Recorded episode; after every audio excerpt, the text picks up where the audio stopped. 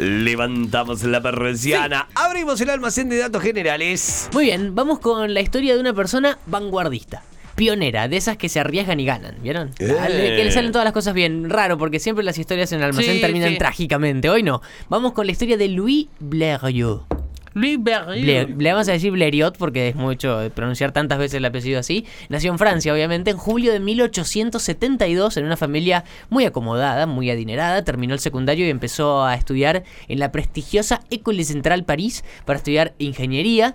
Empezó primero trabajando haciendo faros para los primeros autos que existían, o sea, Mirá. las luces de los primeros autos.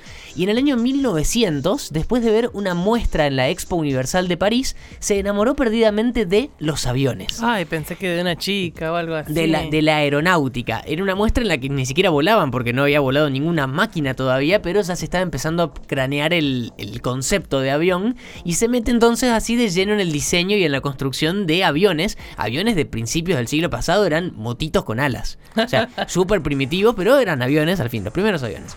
Hace una alianza primero con un amigo, pero se disuelve al toque como para empezar a fabricarlos, pero no le fue bien y se manda solo a construir aviones de diseño propio. Y al primer modelo le pone su apellido, era el primer Blériot, el Blériot 1. Bien. Por esa época, dos hermanos en Estados Unidos le ganaron a todos, a todo el resto de los aventureros del mundo, en, la- en crear la primera máquina que vuela y fueron los hermanos Wright. Con su avión, recontra famoso, el vuelo cortito ese que hicieron en un campo en Estados Unidos, fueron los primeros de la historia en volar. Eh, pero desde los hermanos Wright, después miles de ingenieros, personas con buen respaldo económico en la cuenta bancaria y demás se lanzaron a fabricar aviones. Era toda una aventura no hacerlo y, y, y Blériot estaba metido en esta, así que volvemos a él. Los primeros modelos que hizo eran bastante malos. El modelo 4, el Blériot 4, parecía que era como mejorcito, pero tampoco se lo podía vender a nadie.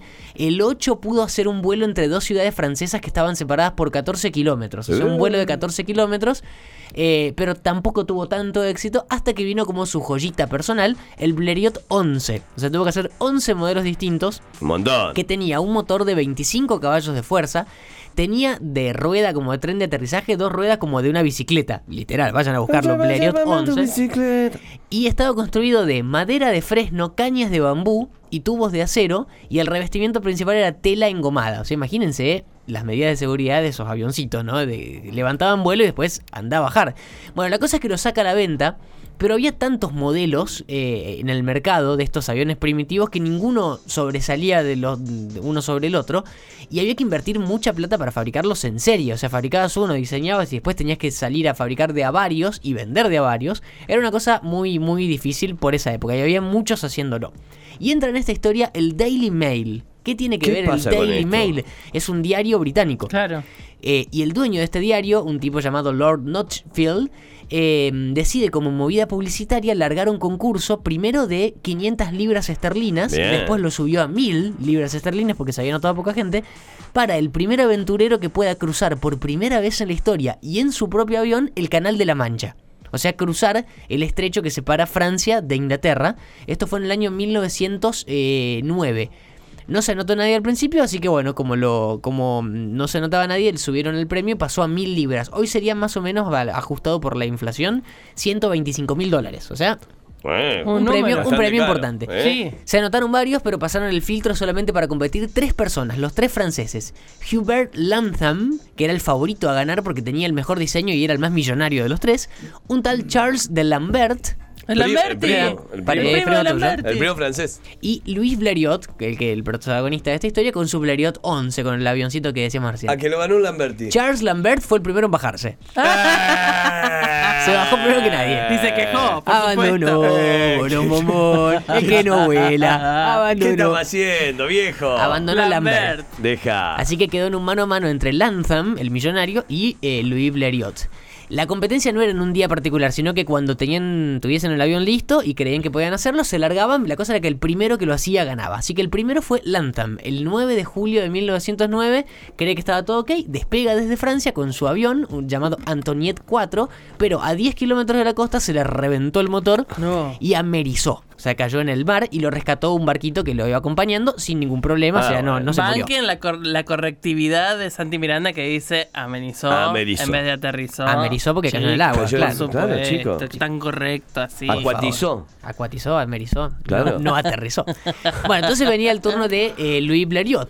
Eh, y muchos pensaban que le iba a pasar lo mismo que al primero. Bueno, el 20 de julio llegó a Calais, Calais digo, eh, que es la ciudad que está más cerquita en distancia de Inglaterra. Eh, de ahí a Dover, que es la ciudad británica que está más cerquita, está a 40 kilómetros. Llega y el clima no era muy bueno el 20 de julio. Eh, muchos días de lloviznas, mucho viento, no era bueno para volar, pero el 24 de julio a la noche mejoró un poco, así que a las 4.41 de la mañana del día ya 25 despegó. Qué con su. Blériot 11. Pero julio era verano allá, así que al ratito ya salía el sol. Así que bueno, sale de Francia, lo iba siguiendo un barquito de rescate, como le había pasado al otro, en caso de que se caiga el agua, pero empezó a subir, empezó a ganar altura, empezó a ganar velocidad y de repente quedó atrás el barquito. Diez minutos después de haber salido, Blériot contó que estaba solo, absolutamente solo y perdido en el medio de la nada, con nada más que agua alrededor. No. Ya había quedado el barquito atrás. Calo, ¿Saben bueno. a qué velocidad máxima iba volando? ¿A qué velocidad máxima alcanzó el vuelo el avioncito este chiquitito? Blériot 11? 83 kilómetros por No, hora. muy cerquita, ¿eh? Ah, yo te iba a tirar 25, 26. 72 kilómetros por hora. Mirá. O sea, iba como, Una en un- zanelita. como en una avenida acá en Una Córdoba. zanera fuerte. Una sanerita, es la sanerita la, la 70 que venía. Claro, eh, hoy un avión comercial, para tener comparación, va más o menos 800, 900 kilómetros por hora. Un avión de aerolíneas. El, este iba a 72 y decimos era una bici con motorcito y alas, ¿no? Era muy, muy primitivo. La cosa es que Blériot iba volando tranqui, sin ningún instrumento de navegación, básicamente porque no se habían inventado todavía. Volaba con la orientación que, que creía. Y un par de minutos después de estar ahí en el medio de la nada del océano, empieza a ver a la ciudad de Dover, la ciudad británica en el horizonte. Es un paisaje muy típico y si no lo conocen, googleenlo porque están buenísimos. Los acantilados de Dover, Dover con B corta, son como paredes blancas enormes, altísimas, que, que son eh, llamativas, que se ven desde muy lejos. Eh, y eso es lo que vio Blériot llegando a Ah, Inglaterra. mira. Los, las- los acantilados de Dover, o los acantilados blancos de Dover, porque son de color blanco, Sí. son de caliza, son enormes y espectaculares. Bueno, Espectaculares. la cosa es que pasa esos acantilados, llega un descampado y logra aterrizar el avión de forma bastante brusca porque había un poco de viento, se le rompieron las rueditas cuando aterrizó. Uh. Pero aterrizó, llegó sano y salvo. 37 minutos duró el vuelo. Después de que despegó de Francia, 37 minutos después estaba en Inglaterra y Luis Blériot era la primera persona en la historia en cruzar en avión el Canal de la Mancha y se ganó el premio del Daily Mail, del diario, se ganó los, eh, los, eh, mil, las mil libras esterlinas, que hoy serían 125 mil dólares. Es un montón. Eh, un montón. Un montón. Bueno, pero con el doble de eso te vas al fondo de mar a ver el Titanic. claro, ¿viste? O sea, ganalo dos veces Luis Blériot. Y eso lo termina salvando porque se hizo famoso al toque, le empezaron a llover pedidos para el avión porque eh, era, era confiable. El Blériot 11 tuvo que salir a- también él mismo a pedir ayuda para poder fabricarlos en masa. En total vendió 800 aviones. Blériot 11. Eh, La juntó. A lo largo de varios años la hizo bárbaro. Le compraron un montón de aventureros, un montón de gente que se empezaba a dedicar a esa primera aeronáutica y también muchos gobiernos para usarlos de forma militar. Los italianos, por ejemplo, lo usaron en guerras entre 1911 y 1912.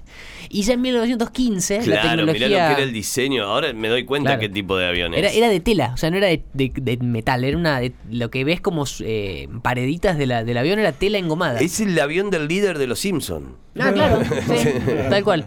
Eh, en 1915 decíamos ya la tecnología había empezado a avanzar más fuerte en el campo de la aeronáutica y el modelo ya había quedado viejo, así que se discontinuó. En 1915 ya pasó a ser un avión de colección. Imagínense lo, lo primitivo que era, lo chiquito. Hoy sobreviven varios en museos. Hay uno en el Museo Aeronáutico de Morón, en Buenos ¿En Aires. serio? ¿Y por qué acá en Argentina hay uno? Porque fue muy importante, porque fue el primer avión de Jorge Newbery, el aviador más famoso del país. El Newbery de Buchardo, papi, mi Eh, club, claro. ¿eh? Ahí Eh, tenés. lo usó, usó un Blériot 11 para hacer el primer vuelo en la historia entre Argentina y Uruguay. Fenómeno. En noviembre de, 2000 de 1912 fue el primer vuelo que se hizo.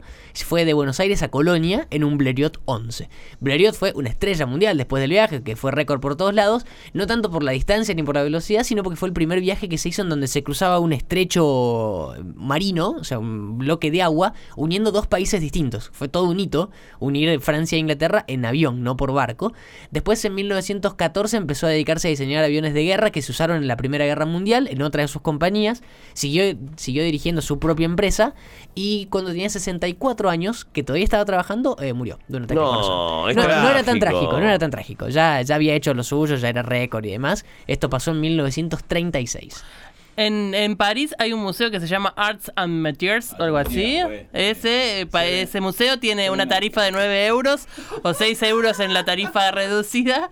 eh, y ahí puedes ver el. ¿El, ¿El? El, el original. ah, mira, ahí está. El, que, el que cruzó. el original. Por, se- por 9 euros, si estás en París, puedes conocer este, este avión. Está ahí colgadito, muy, muy bonito. Muy primer avión que unió Son Francia e 5 Inglaterra. lucas 9 euros. ¿eh? Eh, bueno. Bueno, loco, Eh, ¿qué pero- te pero pasa? estás viendo el Blériot. No, no. El del Prado sale 22. Así ¿Eh? Y encima ir a es- ver el avión. Es todo, todo falsificado el Museo del Prado. ¿Lo dijo Calamaro? No, es El mentira. museo del Ca- Prado, ya todo callate. a comer tapeo. No sé, no sé, no sé. El Museo del Prado todo falsificado y si lo dice Andrés es. Así estás. Eh, Así que bueno, la historia completita de Luis Blériot, el avión Blériot 11, que tuvo el récord de unir dos países con un océano en el medio por primera vez en la historia, y así te contamos todo en el almacén de hoy. Hermoso. Hermoso, hermoso almacén de datos generales que nos trae hoy. Sí, como siempre, Santi Miranda, hoy en edición especial. Hoy te lo abrió el día viernes, porque ayer fue feriado y no te abrían los almacenes. Hoy sí, y aquí lo tenemos. Lo vas a encontrar en Spotify, buscanos como Notify Diario. Y también, y también lo vas a escuchar ahí en todo un playlist donde están absolutamente todos, todos los almacenes para disfrutar, para un viaje largo. Para ponerle a los niños y niñas ahora durante las vacaciones es sentate y aprende. ¿Eh? Le pones el podcast con una compu para googlear todos los datos que te va tirando Santi, ahí la foto, los lugares, lo que hacemos por lo general cuando nos va contando una historia. Y los tenés, pero no sé, debe ser. ¿Cuánto dura ese playlist? ¿9, 10 horas? Por lo No, menos. ya, el- eh, justo me fijaba el otro día, ya va más de 24 horas. Más ya de más de un 24 día. horas, o sea, imagínate, si lo- en, en una semanita lo ponés 2, 3 horitas por día, lo liquidás, ¿eh? Y los tenés Claro. ahí entretenidos con historias tremendas, con sabiduría, con muchísimo conocimiento.